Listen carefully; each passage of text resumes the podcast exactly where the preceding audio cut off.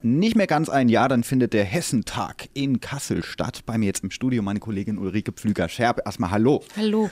Und äh, unter anderem ist das Aue-Stadion in Kassel ein Austragungsort. Da muss aber noch ein bisschen was gemacht werden. Was genau? Ganz genau, im Aue-Stadion sollen fünf bis sechs größere Konzerte stattfinden. Wir wissen leider noch nicht, mit welchen Künstlern, aber Konzerte mit bis zu 30.000 Menschen, Besuchern und deswegen müssen die Fluchtwege noch geschaffen werden, falls es zu einem Unglück kommt und die Massen hysterisch werden, dass sie schnell das Stadion verlassen können. Aus diesem Weg müssen noch Fluchtwege umgebaut werden. Das soll in der Südkurve geschehen. Hat man da einfach nicht dran gedacht, als das umgebaut wurde, das Stadion, oder? Das ist eine gute Frage. Also wir können uns alle erinnern, vor zehn Jahren etwa, da kam Herbert Grönemeyer nach Kassel Kassel im Aue-Stadion, Wolfgang Petri war mal da, da ging das noch, dann wurde das Stadion umgebaut und irgendwie ist das wahrscheinlich schon so ein bisschen verpennt worden. Jedenfalls sind die Fluchtwege im Moment nicht ausreichend für so, für so viele Menschen und deswegen werden dann die Türen und Zäune in der Südkurve herausgenommen. Das ist die Stelle, wo immer die gegnerischen Fans des KSV stehen beim mhm. Fußballspiel.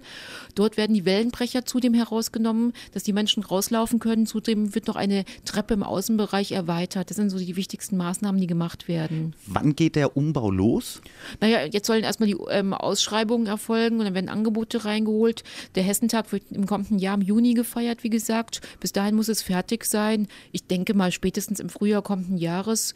Und im Oktober soll aber schon feststehen oder bekannt gegeben werden, welche Künstler auftreten werden. Das ist ja das Wichtigste. Es müssen natürlich erstmal 30.000 Leute kommen, um die Konzerte zu besuchen. Das ist richtig. Was wird denn das Ganze kosten, schätzungsweise? Also der Umbau wird gesagt, einige 10.000 ähm, Euro. Das hängt natürlich von den Ausschreibungen ab. Da muss man jetzt einfach mal gucken, was es kostet, diese ähm, Wellenbrecher durch flexible ähm, zu äh, ähm, ersetzen. Beziehungsweise es muss ja auch noch der Stadion im Innenraum abgedeckt werden, damit die neue Laufbahn nicht kaputt geht. Hm. Der Rasen muss geschützt werden einige 10.000 Euro wird derzeit gesagt, da müssen wir uns mal ein bisschen überraschen lassen. Dankeschön. Gern geschehen.